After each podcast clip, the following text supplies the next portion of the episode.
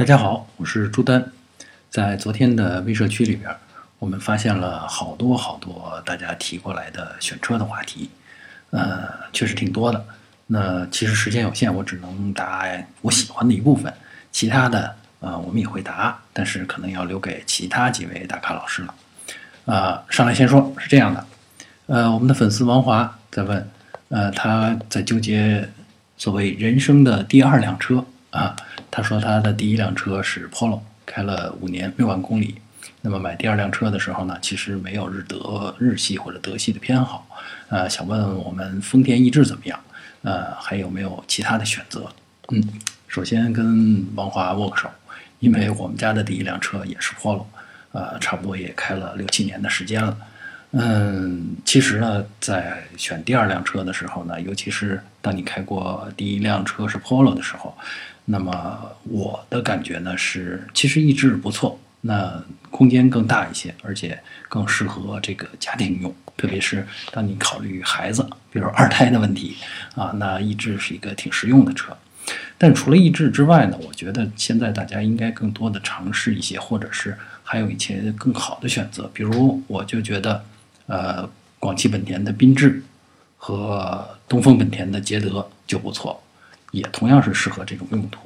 那缤智呢是一种小型 SUV，那大家换换口味啊。车的虽然说是小型 SUV，但车内空间比 Polo 要大了很多了啊。捷德呢是另外一种，那应该叫做轿车化的 MPV 啊，车更长一点，车内空间呢设计的很时尚，空间也足够用。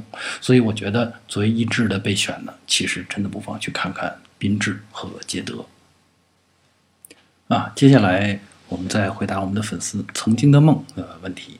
啊，同时也请我们的另一位粉丝 Peter 听好啊，因为你们俩的问题都是跟东风日产的新逍客相关。啊啊，曾经的梦啊问到呃，说是想买一辆车，那预算在十五万之内，呃，希望呢是用来上下班用，还有假期带全家出去旅游，考虑的车型呢是逍客 1.2T 手动，还有传祺 GS4。手动豪华，那担心的呢是怕传奇的小毛病多，呃，而且呢怕逍客的 1.2T 动力不够啊，因为主要是考虑手动，嗯，想请我们帮忙分析一下，嗯，对这个问题，其实我可以给一个很确定的答复，不要担心 1.2T 的动力不够，1.2T 配手动挡其实非常适合用，非常适合你这种上下班或者是假期去旅游旅游用啊，当然前提是。你的手动换挡的技术不错啊，因为呃有涡轮的这个介入呢，它的扭力可以在很低的转速就发挥出来，所以日常使用你不会觉得 1.2T 的这个动力不足啊。相反，如果是换上 2.0T CVT，嗯，这就要说到我们另外一位的这个网友 Peter 他的担心了。他说的呢是这样的，他是在纠结高尔夫七的 R Line。和新逍客豪华版怎么选？我查了一下，新逍客豪华版就是 2.0T，不是 2.0T，抱歉，是2.0配 CVT。啊，那么如果比较这两款车，他还特别说了空间无所谓，所以呢，要求从品牌上、可靠性上、加速、操控这些综合性能分析一下。呃，用途也就是上下班，偶尔跑高速啊，说是在三线城市，那看来交通也不会拥堵啊。啊，家里有孩子，嗯，所以呢，空间呢也有，其实有也有一定的需求。呃，其实我看了一下这两款车，我觉得，呃，对于我们这位 Peter 这位粉丝来说，你就果断的选高尔夫七 R 来为什么呢？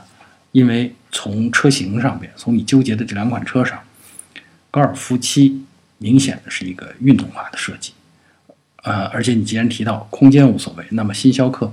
呃，大出来的那一些空间显然对你吸引力不大。你既然说了无所谓，那可见新逍客对你的吸引力在空间方面就不大。呃，品牌上、可靠性上，其实呃，日产跟高尔夫，我觉得其实相差不大啊。那加速呃和操控呢？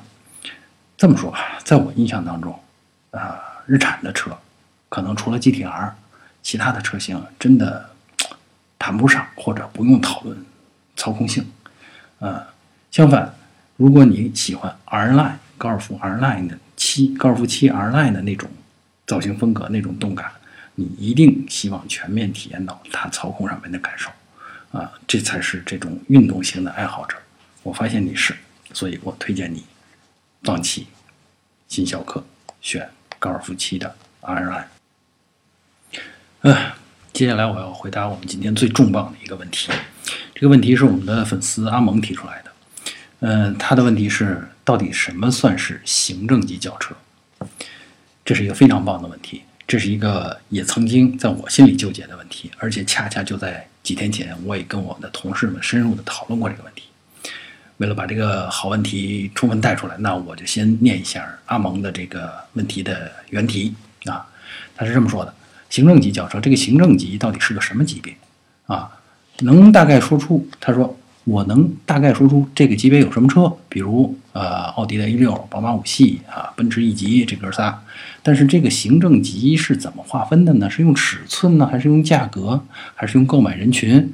啊，比如国产自主品牌做的，呃，性能可能有一点折扣，但尺寸到了这个级别上，是能是不是可以叫做行政级？啊，亦或是如果有政府部门或者呃公司给领导或者高管采购了这种车？那么这种车是不是就可以叫做行政级呢？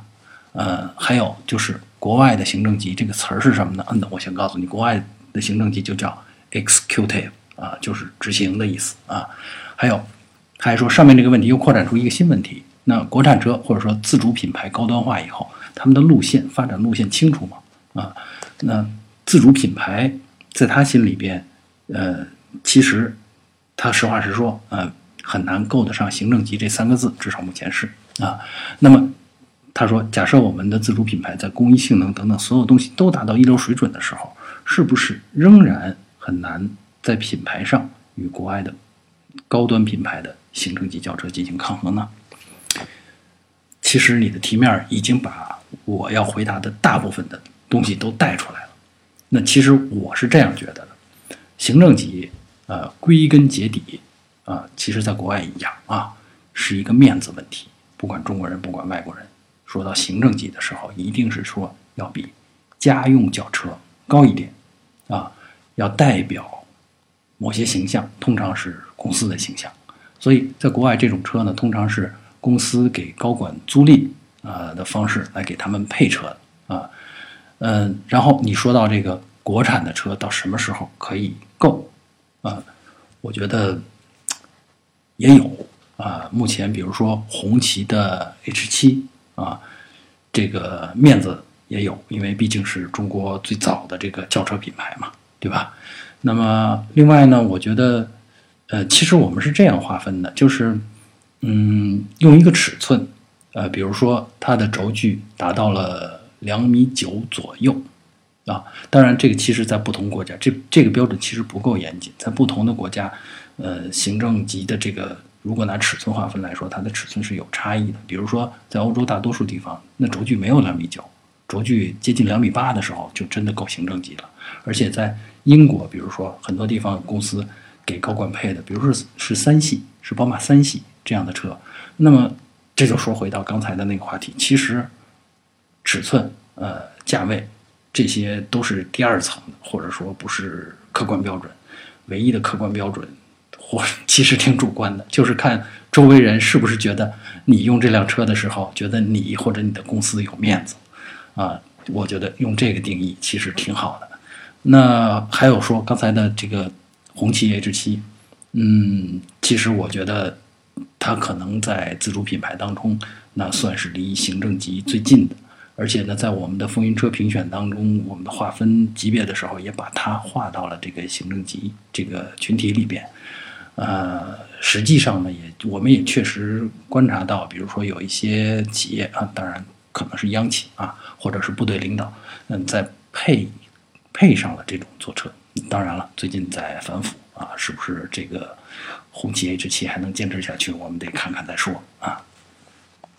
好，今天就回答这些，其他的问题，请大家继续关注我们的这个栏目，然后继续到我们的微社区里面去提问。谢谢大家。